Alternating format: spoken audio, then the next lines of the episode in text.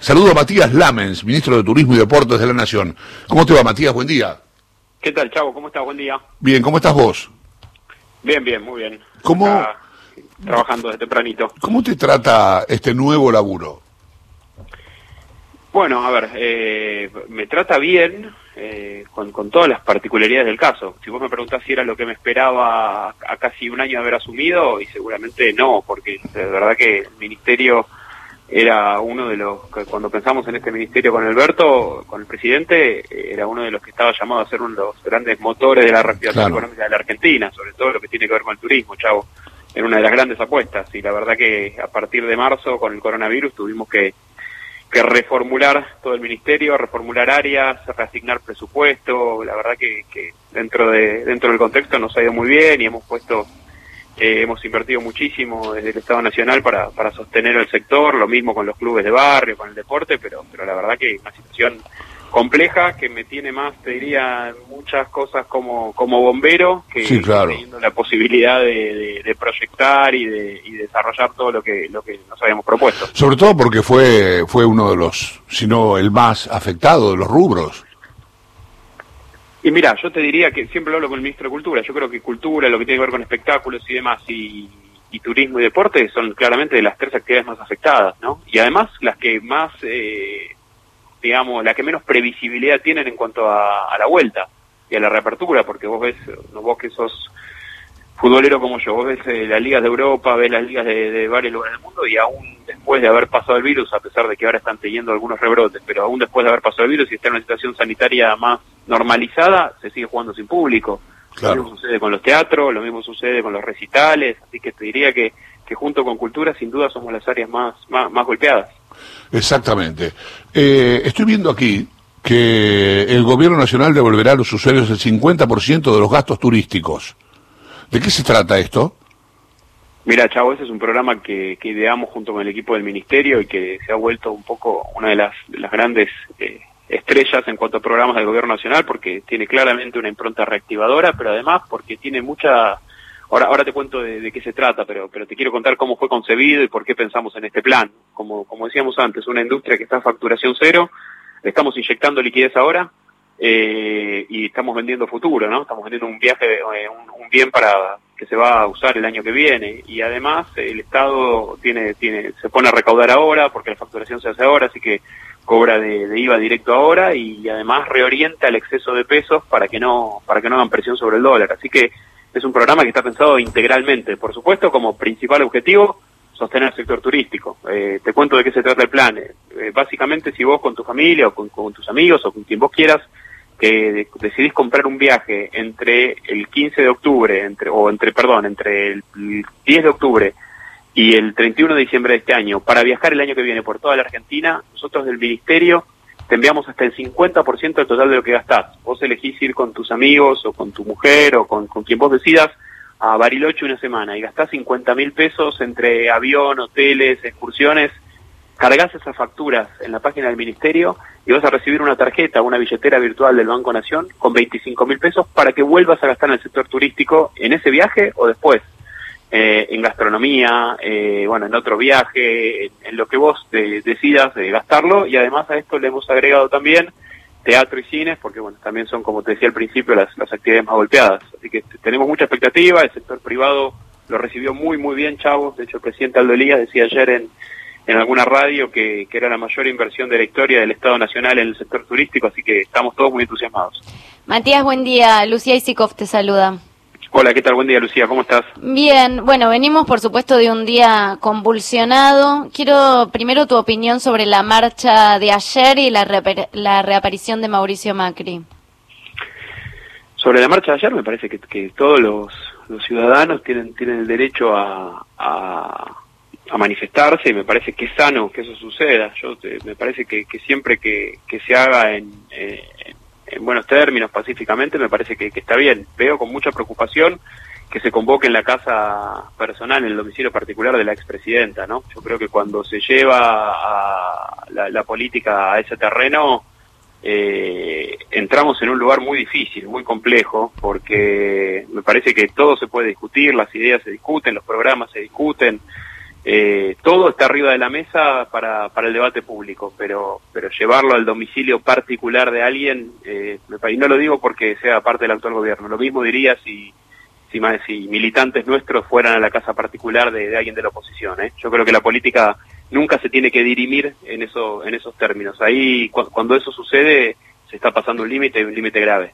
Bueno, vos tenés, por supuesto, eh, relación, diálogo con Horacio Rodríguez Larreta, lo enfrentaste en las urnas y ahora eh, entiendo que tienen buen diálogo. ¿Cómo ves que Larreta no, no esté diciendo nada de este escrache a Cristina y sobre todo de que se haya publicado en el diario Clarín la dirección de, la vicepresidenta?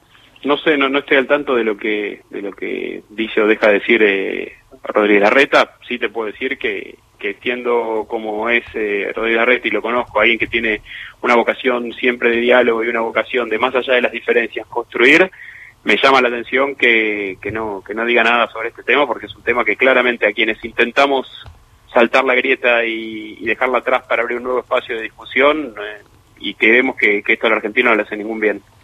Como miembro de, del gabinete, eh, supongo estás al tanto ¿no? De, las críticas que llegan desde distintos sectores de falta de volumen político y se habló muchísimo en los últimos días de la necesidad de un recambio, sobre todo pensando en eh, el área de economía, en el área de jefatura de gabinete.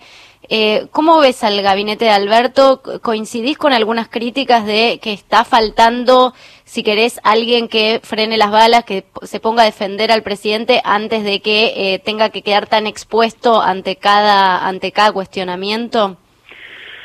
Mira, yo creo que la, la, mejor forma de defender al presidente es con la gestión y creo que en ese sentido Martín Guzmán hizo una negociación maravillosa con, con, los acreedores privados, con los bonistas, que, permitió que Argentina tenga unos años de respiro para, para poder pagar cuando, cuando empiece a crecer, que era el, principal objetivo que nos pusimos y lo que dijimos en la campaña. Después, eh, por supuesto que, la economía eh, está viviendo una situación muy compleja, eh, porque sobre una crisis que heredamos, una crisis durísima, que, que heredamos cuando asumimos el 10 de diciembre, se montó el coronavirus que hizo que las economías del mundo crujan. Entonces es entendible que se esté sucediendo, no solamente no pasa solamente en la economía argentina, sino en las economías mundiales. Cuando vos repasás la caída del PBI de todos los, no solamente de los países limítrofes, sino de los países de Europa también, de Estados Unidos, te das cuenta que no es una cuestión que esté sucediendo en Argentina.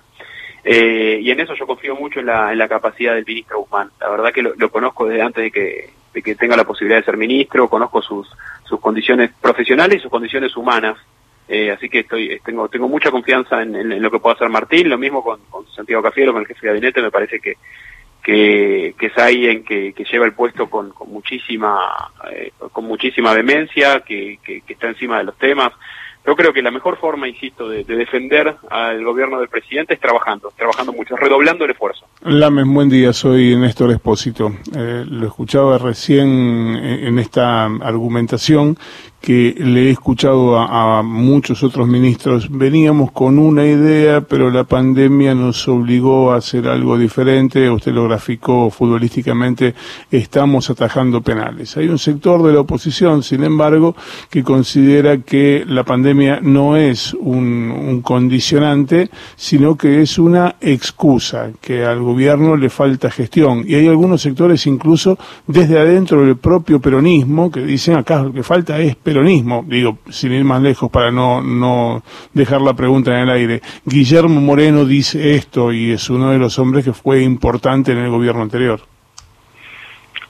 ¿Qué tal? ¿Cómo te va, Néstor? Buen día. Mira, yo creo que, no, no, no sé si, si, si, no, no, no, conozco las declaraciones de Moreno, digamos, como para referirme específicamente a lo que diga él. Lo que sí te puedo decir es que desconocer que, que la pandemia alteró el orden de la economía mundial es es vivir aislado de, lo, vivir una burbuja, es vivir aislado de lo que sucede en el mundo, es no leer las noticias que llegan desde, todas las latitudes, así que eso me parece que, no merece eh, no merece mucha más reflexión que esta que te hago. Después con respecto a, a qué falta el gobierno, yo creo que el gobierno eh, en todo caso lo que tiene que, seguir y que tiene que, la línea que tiene que seguir y lo que tiene que defender es esta línea que, que planteó Alberto Fernández en, durante su campaña y que planteó también eh, los primeros meses de gobierno de, interpelar cada vez a más sectores. Nosotros necesitamos que, que se ensanche cada vez más eh, la base de sustentación de apoyo que tiene el presidente. Y eso se logra interpelando a diferentes sectores, a sectores más politizados y a los menos politizados también.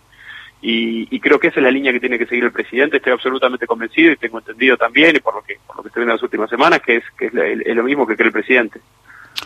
Eh, Matías, eh, voy a hablar un momentito de nuestro tema. ¿Qué se sabe de la vuelta al fútbol?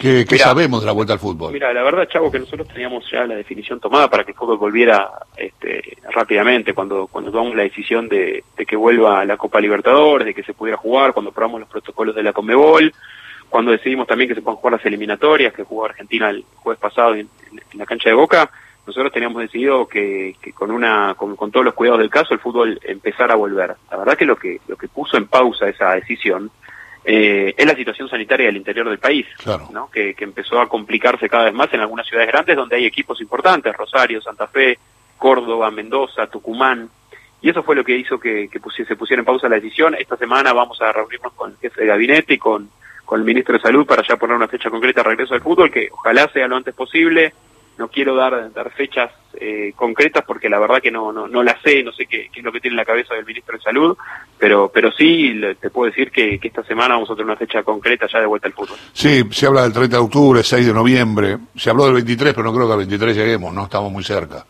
Yo creo que al 23 ya no, no, Estamos muy encima. pero, pero sí eh, empezar a trabajar para que sea lo antes posible. ¿Y, y, los protocolos cómo, cómo van a ser? ¿Parecidos a los de Europa? ¿Similares? ¿Diferentes? Los protocolos son, son bastante parecidos a los de Europa y son bastante parecidos a lo que ya está sucediendo hoy en los partidos que se juegan en la Argentina, con Mebol. Por supuesto que al, no haber tráfico, eh, digamos, entre países, entre países limítrofes, al no haber tráfico eh, de frontera, eh, no, no, no se va a exigir el PCR y, ese tipo de cuestiones, pero, pero sí con los cuidados del caso en términos de, de una determinada burbuja, de que no entre, que entren en contacto con la menor cantidad de gente, que sean grupos reducidos los que los que están en la cancha, bueno, todos los cuidados del caso y todo lo que vamos viendo que sucede en otras ligas, que nos ha servido también de, de bueno, de, de, para tomar como, como prueba y como, como ensayo para, para no repetir errores, y lo mismo sucede con los otros equipos, Chavo, porque la verdad que a nosotros, el, a, la, gran mayoría de los argentinos, lo que más nos, nos gusta y nos interesa es el fútbol, pero, pero la misma situación tenemos con el básquet, con el vóley, con todos los deportes que quieren ir volviendo gradualmente y, entran dentro de la misma lógica. Eh, la presencia de público, así limitada como hay en algunos lugares de Europa, eso tendrá que esperar hasta el año próximo. Sí, eso va a tener que esperar hasta el año próximo seguramente, ¿no? Eso, es, eso sí que no veo ninguna posibilidad en el transcurso de este año. Pero bueno, por lo menos alguna vez volvieron los entrenamientos, ahora falta que empiece a rodar un poco la pelota en el campeonato. A ver, hay una cosa que con la que yo discrepo. A veces dicen, ¿cómo? Si no vuelven los colegios, ¿por qué va a volver el fútbol? El fútbol es una industria que le da trabajo a mucha gente. Este, no es, no son, no es solamente los 22 tipos que juegan un partido de fútbol. Este, entonces me parece que, es por ese lado, ¿no? Creo. Y, aparte tiene otras cosas, tiene otras, otra infraestructura, ¿no? No es lo mismo que, las clases. No sé si está de acuerdo con esta, con esta idea. Sí, eh, sí, pero además eh, acá no, es una cuestión de prioridades. Sin ninguna duda que la primera prioridad sería que vuelvan las clases, chavo, para el gobierno nacional. Eso está fuera de discusión, pero la verdad que no, no es lo mismo poner a 25 alumnos dentro de un aula que, que 22 jugadores en un vestuario de 25, o sea, de, la cantidad de chicos que van a clases, aparte se cuentan de a millones. La propagación del virus sería sería eh, imparable en ese caso, es absolutamente diferente. Acá no, no, tiene que ver con una cuestión de prioridades, eso está claro, tiene que ver con una cuestión de, de posibilidades y de minimización de riesgo. Una última pregunta tiene que ver con el ascenso del fútbol argentino. Eso, como hay algunos clubes que volvieron a entrenarse. De hecho, Docsud, por citarte un caso, se está entrenando. Pero la vuelta a la, a la competencia del ascenso va a tener que esperar también. Va a tener que esperar, pero yo creo que también tenemos que pensar una forma gradual para que puedan volver a jugar con, todos los cuidados del caso, pero, pero que puedan volver eh, de a poco a, a, jugar eh, ya oficialmente. Así que eh, en principio vamos a ocuparnos de la primera, pero, pero después en una segunda instancia va, de a poco van a volviendo todas las, categorías. Matías, te hago una última yo también, eh, volviendo al tema de, del turismo y sobre todo pensando en la costa atlántica. Eh, hubo una frase tuya que, que, tuvo mucha repercusión, que dijiste que si las playas se desbordan vamos a tener que suspender eh, la temporada o, bueno, no sé, para que nos cuentes un poco más qué es lo que se está planificando en las playas argentinas como protocolo, qué tenemos que esperar para el verano y también si se va a extender la temporada. Mirá, la verdad que la, la, frase, eh, cuando decimos que si está que si está repleta de turistas, nos referimos a grandes aglomeraciones, cuando no hay distanciamiento social y claramente si esa, si tenemos esa foto es que no hicimos bien las cosas. En esto quiero ser muy claro y lo reafirmo, digamos. O sea, el éxito de la temporada esta vez no va a tener que ver con ver las playas eh, repletas de gente con, con un, un, turista al lado del otro a medio metro. Porque si eso sucede, es que no hicimos bien las cosas. Y si eso sucede, estamos poniendo en riesgo todo el esfuerzo que hicimos hasta acá. Así que si bien el gobierno nacional tomó la decisión política de, que tengamos efectivamente temporada de verano y, con, todo lo que eso implica, o sea, la verdad que el impacto económico de una temporada de verano son aproximadamente, un, es un movimiento aproximadamente de 250 mil millones de pesos, para que te des una idea.